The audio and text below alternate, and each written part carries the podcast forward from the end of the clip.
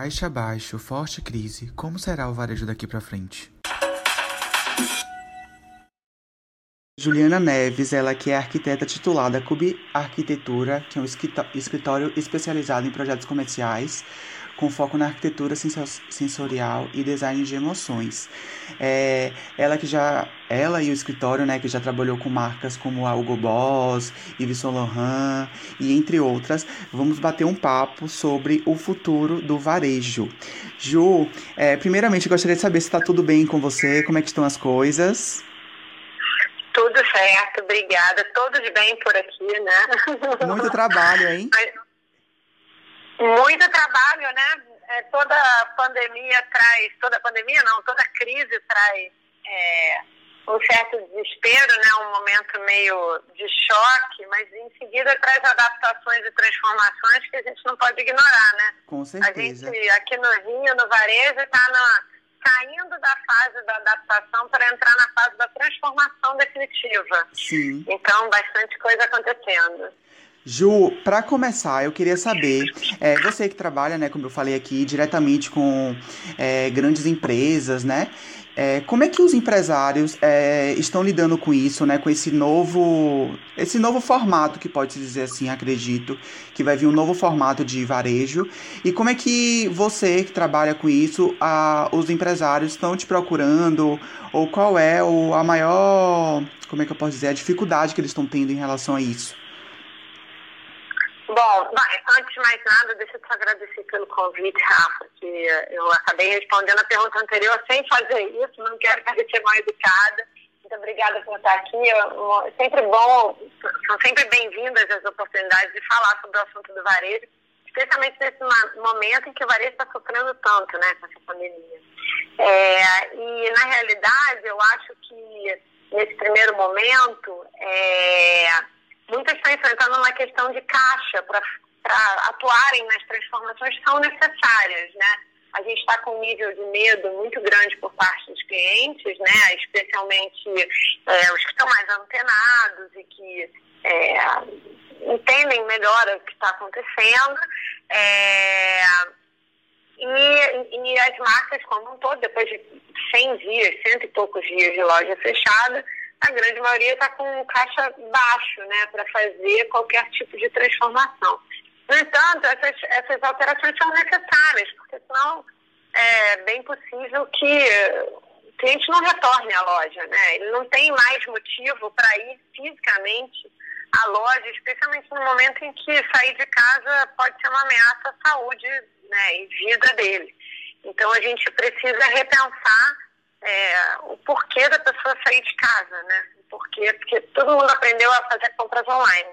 Quem não gostou, como eu, por exemplo, eu fui fazer uma compra de supermercado, né, online, e fiquei a manhã inteira fazendo aquela lista online. Aí chega no final, quando eu fecho a conta, eu falo aleluia.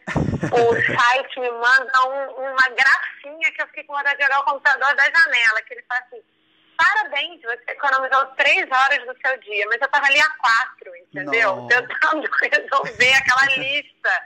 E ainda chega tudo errado, trocaram uma marca por outra, me entregaram frutas feias, enfim. Então, se você não é como eu, que não gosta muito da compra online para determinadas coisas, e está doida para voltar à loja, você precisa ter um motivo a mais agora para voltar à loja, né?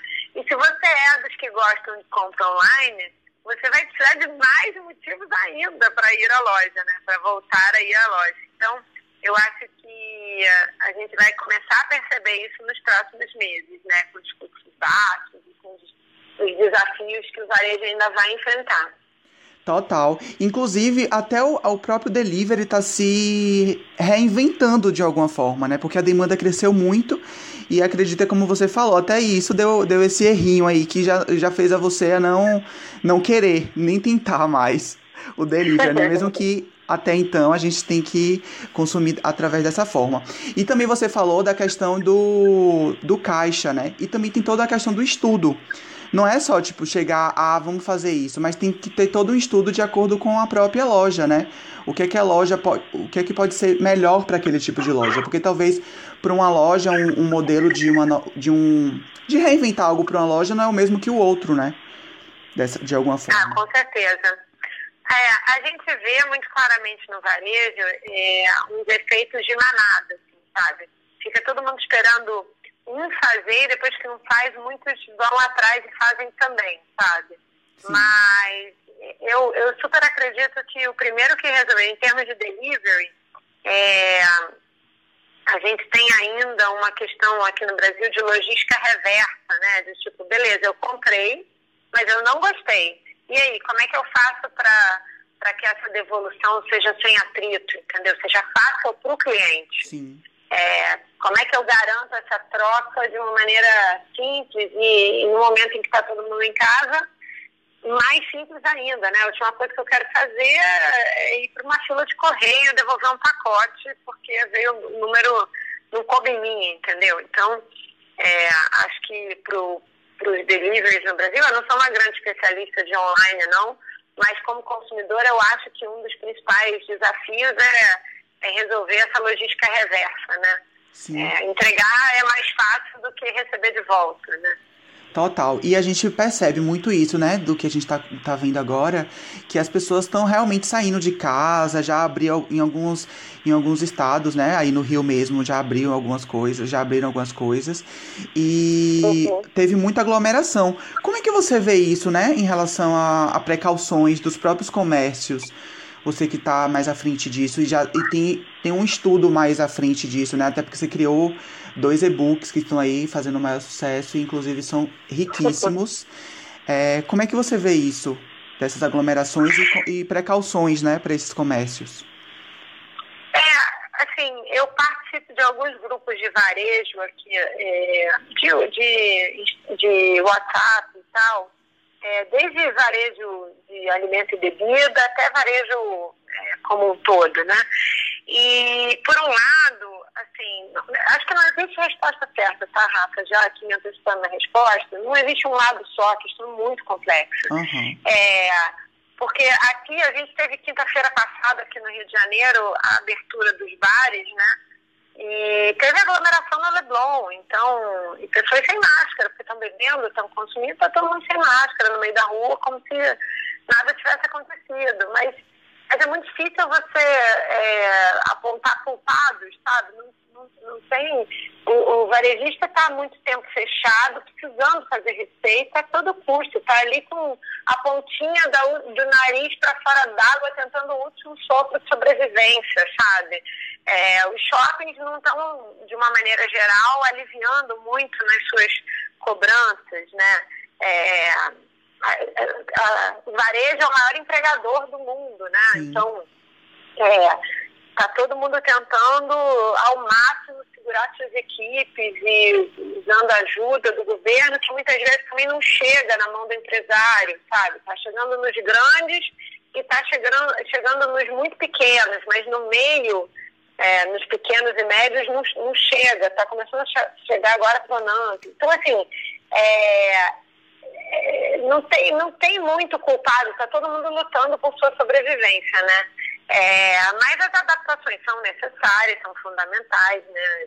Os protocolos de segurança estão aí para serem seguidos. Posso dizer que a minha opinião pessoal é que até as regras de ouro, né, como estão sendo chamados os protocolos de segurança no Brasil, é, quando comparados à Ásia, à Europa, etc., são muito mais brandos e leves, assim. E o vírus é o mesmo para todo mundo, né? Sim. Então, é, a barra, nossa barra nem, não é uma barra tão difícil de ser cumprida do ponto de vista prático, mas é sim do ponto de vista financeiro.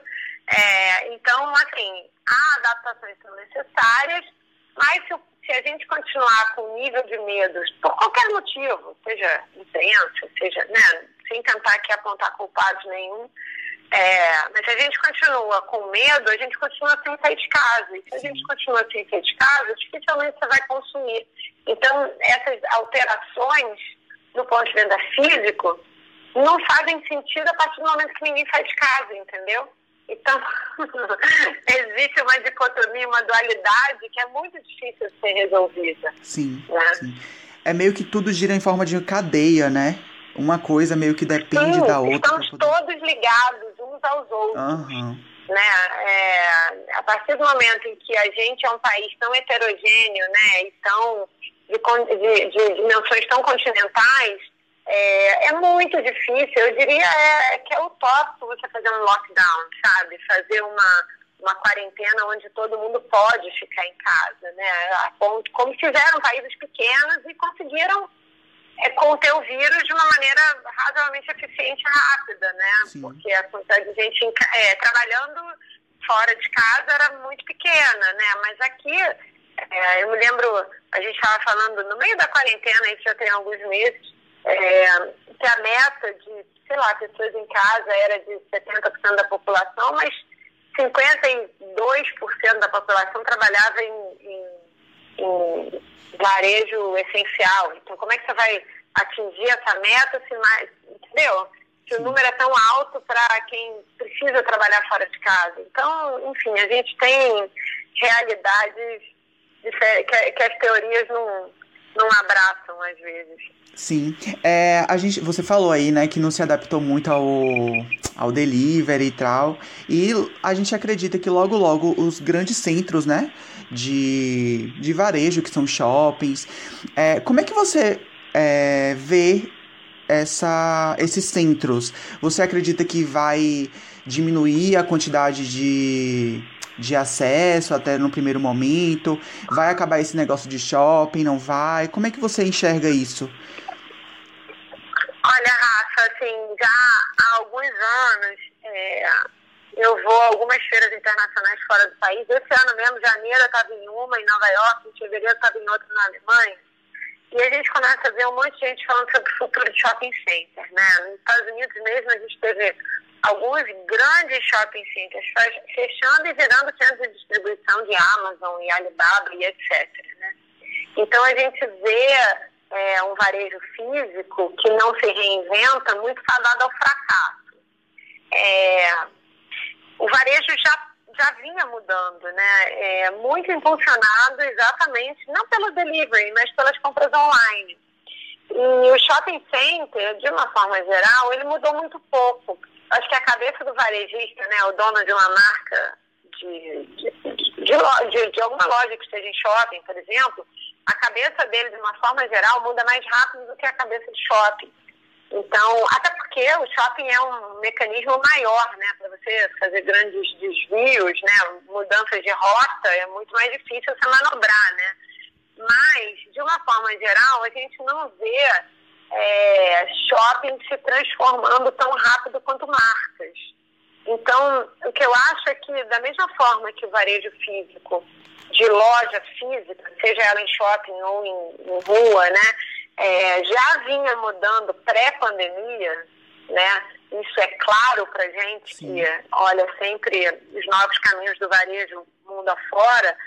É, se ele já vinha mudando pré-pandemia, o shopping numa escala comparativa, está parado há muito tempo, entendeu? Sim. É claro que eles vêm tentando, né, é, sempre aprimorar, ninguém está completamente parado, porque quem está parado morre, né? Então, é, mas, mas a, a, o ritmo das mudanças em shopping center é lento quando comparado aos novos modelos de negócio e varejo que estão surgindo aí mundo afora. Então, é, eu acho que se o shopping também não se reinventar, ele não vai conseguir trazer novamente fluxo de volta, né? Você vê, a gente está num momento, é, pelo menos aqui no Rio, a gente já passou por um momento de é, bares e restaurantes, e cinemas e teatros e parques de recreação infantil fechados dentro de shopping. E aí, por que, que você vai ao shopping no final de semana, né? A gente, por exemplo, tanto eu quanto você, né? Você mora em Salvador, Sim. eu moro no Rio. A gente tem áreas abertas, públicas, maravilhosas, né? Total. Por que, que eu vou me enfiar num shopping, no, entendeu? Numa área fechada. Então, se o propósito, se o motivo, se a jornada do cliente não for repensada, né? Se o motivo pelo qual eu vou sair de casa e entrar num shopping não for muito mais forte, eu não tenho mais por que fazer isso. É, se o, porque o online ele vai, essa compra com atrito online, a tendência é que o atrito a cada vez, cada, cada dia seja mais reduzido, né? Então, Sim. coisas que aconteceram comigo é, e que eu fiquei com raiva, daqui a um certo tempo já vão estar melhor resolvidas, né? Seja porque eu vou estar mais esperta na ferramenta, ou seja, porque a ferramenta vai ajudar pessoas que não são tão é, boas quanto eu a manobrá-las, né? Então, a tendência é que o online ganhe força. E aí? Qual é o papel da loja? Qual é o papel do shopping? Para que, que eu vou sair de casa se eu posso pedir tudo num clique? É, eu tinha uma arquiteta que trabalhava lá na CUB que sempre falava a seguinte frase: rico é quem tem tempo. Porque, na verdade, é o nosso recurso mais escasso hoje, né? É o tempo. Então, se você fazer compra pela internet e poupar o seu tempo, por que, que você vai sair de casa? Sim. Você vai sair de casa para lazer. Você não vai sair de casa para fazer compra, né? Então, se o prazer das compras for esquecido, você não tem motivo pelo qual sair de casa. Total. Então, a gente precisa entender que varejo tem que ser entretenimento, tem que ser lazer, tem que ser prazer. Você não sai de casa para fazer uma mera transação é, comercial. Porque se for simplesmente eu sair de casa para comprar mais uma blusinha, primeiro que, cara, eu não preciso de mais uma no meu guarda-roupa, entendeu? Então essa compra é uma compra guiada por emoção, muitas vezes, muito mais que por, por destino, né? Muito Sim. mais por, do que por eu precisar de uma blusa é, eu vou querer uma blusa. Então, da mesma forma que eu não vou mais precisar sair de casa para comprar uma blusa, eu tenho que querer sair de casa para comprar uma blusa, entendeu? Sim. Então, para eu sair daqui, imagina, eu resolvo ir no shopping comprar uma blusa, tá? Estou precisando de um casaco, a temperatura no Rio de Janeiro está esfriando, né? Já está batendo aqui os 20 graus polares, né? Para nós cariocas, 20 graus é tipo inverno canadense. Uhum. É, eu preciso de um casaco e resolvo ir ao shopping comprar um casaco. Cara, no momento em que eu resolvo ir ao shopping comprar um casaco, eu para tudo que eu estou fazendo, entro no banho, tomo banho, me, me arrumo, me perfumo, desço, pego meu carro ou peço um Uber, gasto gasolina ou pago Uber, chego no shopping, procuro vaga, estaciono, é, ando até a loja e chego lá. Se eu for atendida por uma pessoa que não está muito bem humorada, que não está num bom dia, e todo mundo tem dia ruim, Sim. não estou aqui querendo culpar ninguém não, mas se a minha experiência não for impecável e perfeita, mais ainda, se ela não superar a minha expectativa, eu não tenho porquê investir tanto tempo e tanto esforço nesse caminho. Se eu, em dois cliques, no meu bolso, no meu celular, faço a mesma compra. Então, o motivo pelo qual eu saio de casa tem que ser: eu vou aprender alguma coisa nova é, na hora que eu for comprar essa blusa. Então, por exemplo, é,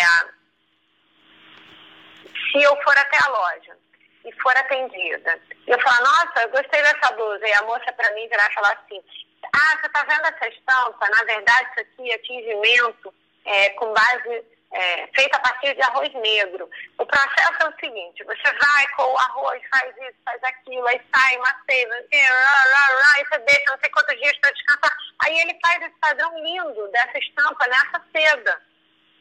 Se, se a moça não me ensina, sabe? ou então eu vou comprar, nossa, é, que blusa linda, ela tem algum tema tribal ou qualquer coisa assim. E se ela não vira para mim e fala o seguinte, Pois é, você sabia que essa coleção foi toda inspirada, sei lá, na, na África? Porque a equipe de estilo fez uma viagem e foi para uma cidadezinha assim, assim, assado, que, os, que a cultura, os costumes e não sei o que da região são assim, assim, assado, e aí essa estampa, esse zigue-zague quer dizer tal coisa, eles têm esse tatuado. Então, assim, se a, se a mulher não me dá história para contar, se ela não me recheia de ensino, né, se ela não me ensina não só é, o valor que tem naquela peça, como também a combinar aquela peça com uma outra. Olha, essa blusa vai bem com uma calça cinza. Você tem alguma calça cinza no seu armário? Ou uma saia amarela? Ou, se ela não me ensina a usar aquela peça, se ela não me ensina é, o porquê daquela estampa, se ela não me ensina como aquele fio de seda foi feito, se ela não me ensina. É, é, eu vou, é mais fácil com dois cliques comprar na internet, entendeu? É, não, é, é, não é isso que vai me fazer sair de casa. Quer dizer, é, são essas as coisas que vão me fazer sair de casa. Não é, não é simplesmente a transação comercial, entendeu, Rafa? Sim, então, sim. É, eu acho que o papel da loja vai mudar muito.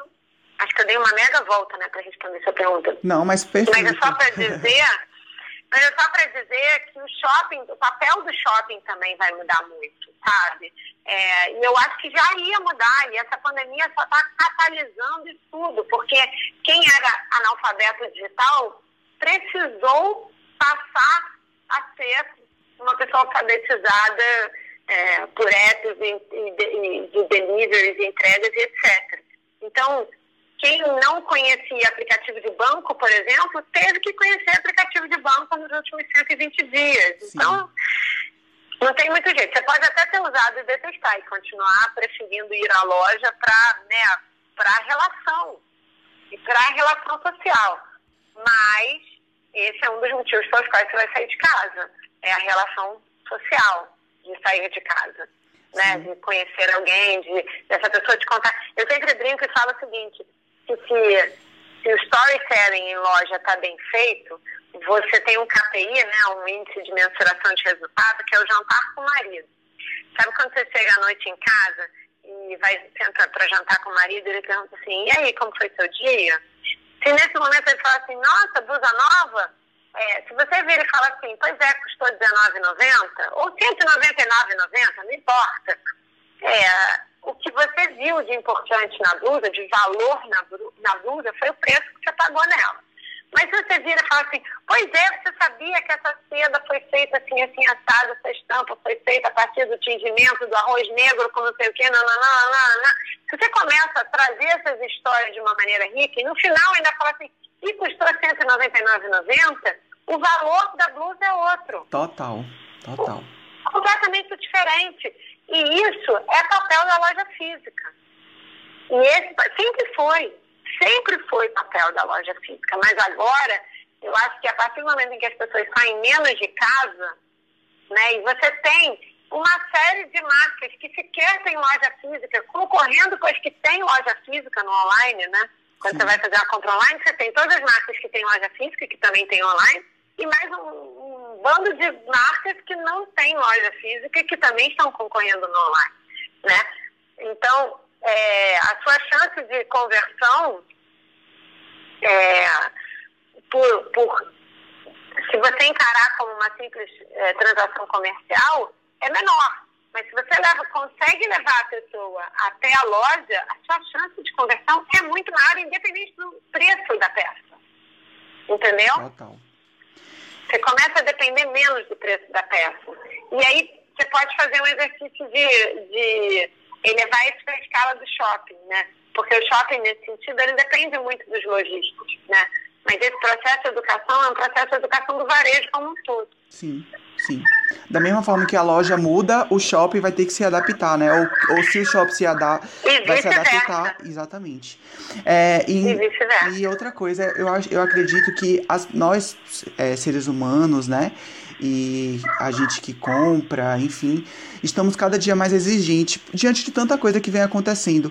Então eu acho que é muito mais que uma tendência, né, do que você acabou de tratar aí. É a história de toda uma coleção, é a história de toda a loja. O que, que aquela loja tem a ver com aquela coleção? Eu acho que tem muito isso, né, dessa junção também.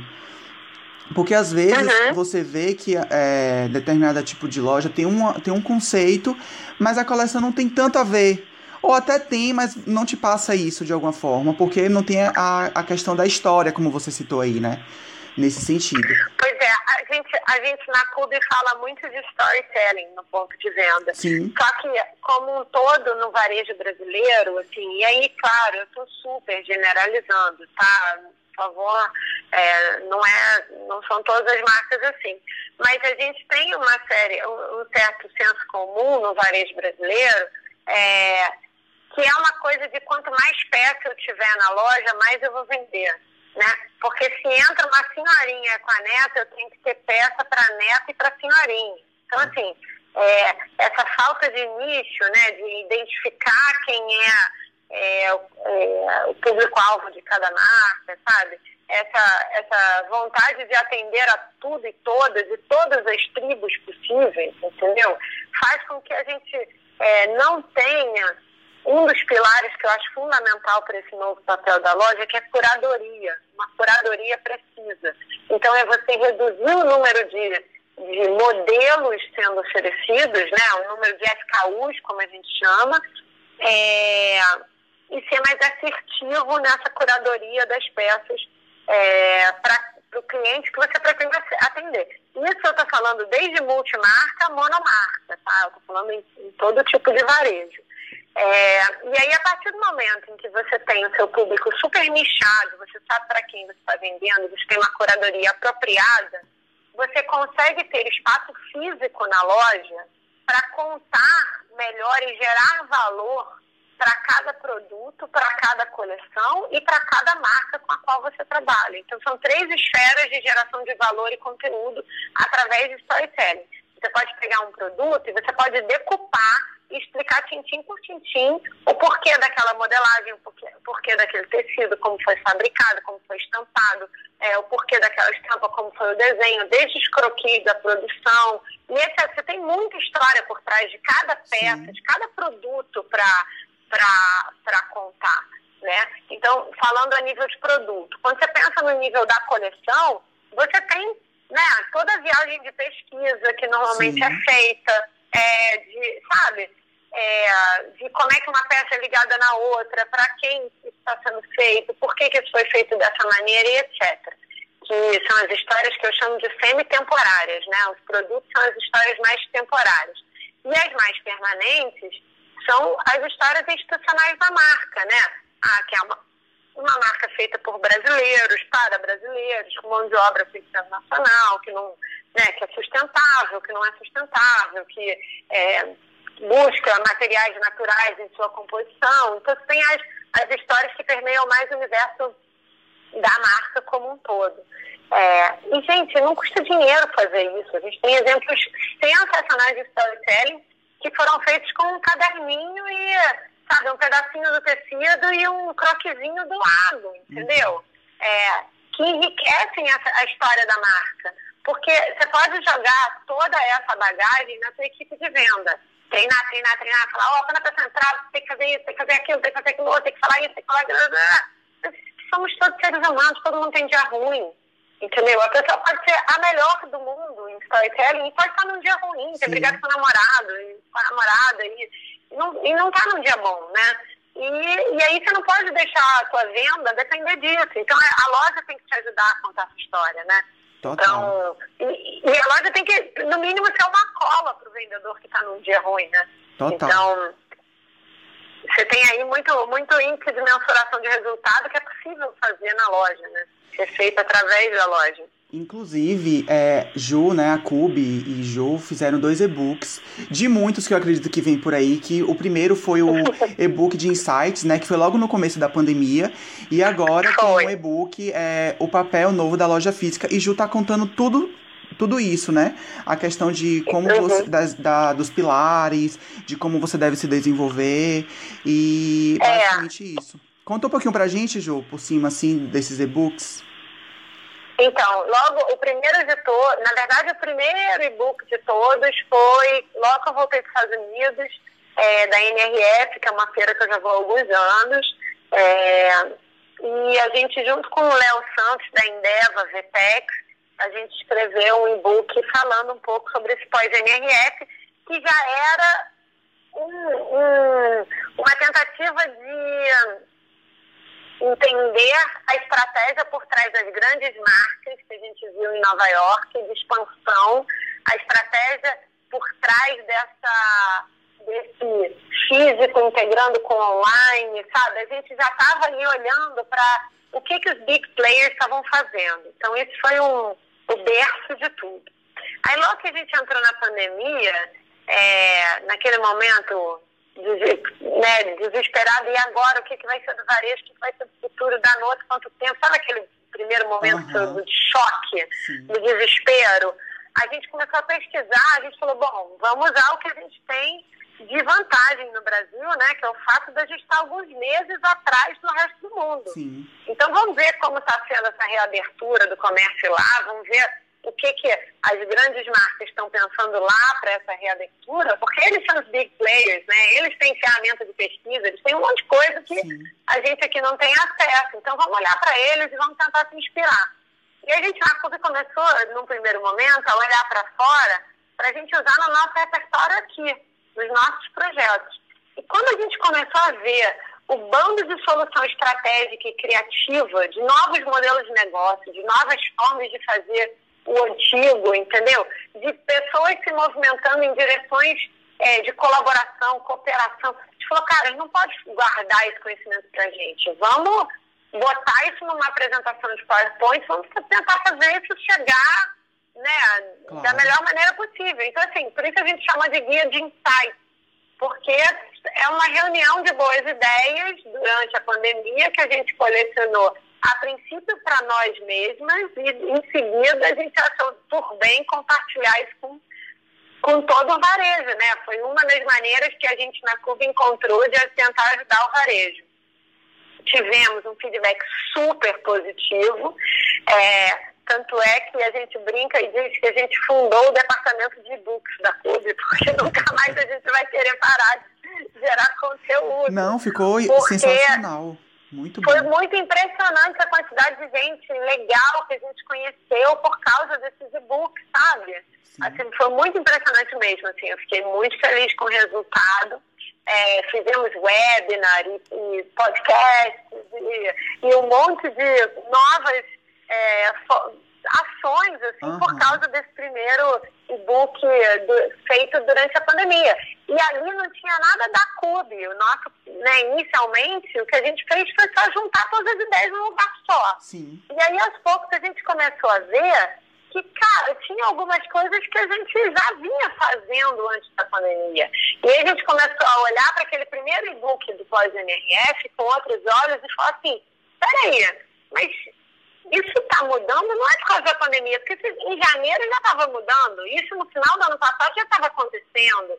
Não tem nada a ver com pandemia. A pandemia talvez esteja catalisando os processos de mudança, tá? acelerando muita coisa. Mas então esses caminhos que a gente viu lá atrás, em janeiro, lá atrás, assim, cara, tem muito tempo, né? Mas é, em janeiro, talvez eles sejam caminhos sem volta do varejo, porque é, quem me conhece um pouco, Rafa, sabe que eu não gosto muito é, de olhar para a tendência. Eu olho para a tendência com os olhos meio que de quem. Ah, eu vou olhar para saber qual é a cor do ano da Pantone para eu não usar nos nossos projetos Perfeito. na PUB. Porque se eu pintar a loja da cor do ano da Pantone, ano que vem ela tá velha. Ela um é ano. É muito isso mesmo. E, olhar então, com outros olhos, né? Digo... Não, você até Isso. ter a tendência, mas transformar essa tendência no, no seu mesmo, né? Pode dizer assim. Então, aí o que a gente brinca, é, a gente diz é que a gente olha para a tendência e vê que tendências se tornam caminhos sem volta. Então, por exemplo, te dar uma, um exemplo. É, houve um momento em que a iluminação por LED, né, iluminação fria, iluminação por LED, virou uma tendência. Mas aí logo em seguida a loja saiu de cena, aquela, aquela iluminação mais quente, e o, LED, e o LED se tornou um caminho sem volta, entendeu? Então Sim. é muito nesse sentido que a gente olha. Então a gente começou a olhar em janeiro para esses novos caminhos do varejo, né? Que a gente, a gente olhou novamente para esses novos caminhos que a gente tinha identificado, já vinha identificando desde 2019 e, e reforçou isso em janeiro na ida NRF e falou, peraí, então só um instantinho, vamos aqui olhar o que já estava acontecendo no mundo e vamos ver se esse não é um caminho possível. E aí, cara, quando a gente olhou para isso, faz todo o sentido do mundo que o papel da loja física se transforme, que ele mude Sim. de uma vez por todas, né? Que a gente sempre ouviu falar, né, e já é um, um, sabe, um jargão meio batido há alguns anos para quem é de varejo, que as pessoas vão consumir menos, que elas vão consumir melhor, né? E você vê movimentos orgânicos, veganos e etc. na área de alimentação surgindo, movimentos de roupas mais sustentáveis, mais caras, né? Até é, mas umas peças mais multiuso, sabe, multifuncionais, assim, um casaco que vira não sei o quê, que vira não sei o quê. Então você já vê várias formas de usar uma mesma peça. Então, então tem coisas que, tendências, né, que vêm para ficar. Claro. Então, a gente acredita muito piamente em, em três pilares é, que vieram para ficar quando a gente fala de o novo papel da loja física, né? O primeiro pilar é experiência, que é o retail attainment, que é o, o misturar o retail, varejo, com entertainment, que é lazer, né, entretenimento. É, então, você ir à loja para se divertir antes de comprar. A compra é uma consequência de um momento de prazer dentro da loja e não o objetivo final do cliente quando vai à loja, entende? É um pouco diferente. É um pouco o que a Disney faz você vai numa mega montanha russa maravilhosa, sai com adrenalina mil e cai dentro da loja, sabe? A compra daquele imã de geladeira que custa um dólar, né? Que às vezes a margem nem é tão alta, ele funciona como uma memorabilia, um souvenir de um momento positivo que você viveu. Então, a venda como consequência de uma experiência produtiva já é falada desde a época da Disney, né? Acho que o Walt Disney foi o precursor disso tudo, mas é, em 99, é, dois, dois autores de Harvard, né, que são professores de Harvard, Joseph Stein e James Gilmer, publicaram um livro chamado A Economia da Experiência, 99. Então, quer dizer, lá se vão alguns aninhos é, já deles à frente do tempo, dizendo que a gente vai consumir primeiro experiências e depois produtos e serviços. Então, esse primeiro pilar do novo papel da loja física é a experiência. É, acho que o segundo pilar desse, desse novo papel da loja física é conveniência. Então, aí a gente está falando exatamente do, de, todo mundo que não tem tempo, a gente está falando de é, uma curadoria mais assertiva, né, de você ir numa loja só e, e tentar é, resolver sua vida ali, da loja, você comprar na loja e entregar no trabalho, é, comprar no site e retirar na loja, sabe? Todas essas omnicanalidades de digitals, né? Integração de físico e digital, é, esse é um caminho sem volta também, na minha opinião, né? Esse, esse pilar de conveniência. Tanto a loja estar próxima do cliente, seja fisicamente próxima, ou seja, você ter é como o Itaú, né? Eu sou correntista do Itaú. Gente, Itaú é uma praga, você tem uma a cada esquina, né? Então você pode ter conveniente tendo uma a cada esquina. Tem farmácia também, você tem uma a cada é, esquina. Total. Você pode ter conveniente pipocando loja por aí, ou você pode ter, trazer o pilar da conveniência estando próximo ao cliente sem estar fisicamente próximo. Então, você pode ter o pilar da conveniência com assinatura digital de uma série de serviços, né? É, por exemplo, é, quem que quer ir ao mercado comprar arroz e feijão? Você quer ir ao mercado comprar, é, escolher o seu queijo, escolher as suas frutas, você quer ir comprar o seu chocolate, né? Que você quer experimentar diferente, você quer escolher um vinho. Você não quer ir comprar arroz e feijão. Arroz e feijão você já sabe que a marca é commodity. Não importa onde você compre. Então, por que não ter essa assinatura desses commodities, né? Arroz, feijão, farinha, leite. É um commodity, porque são produtos que têm diferenciação.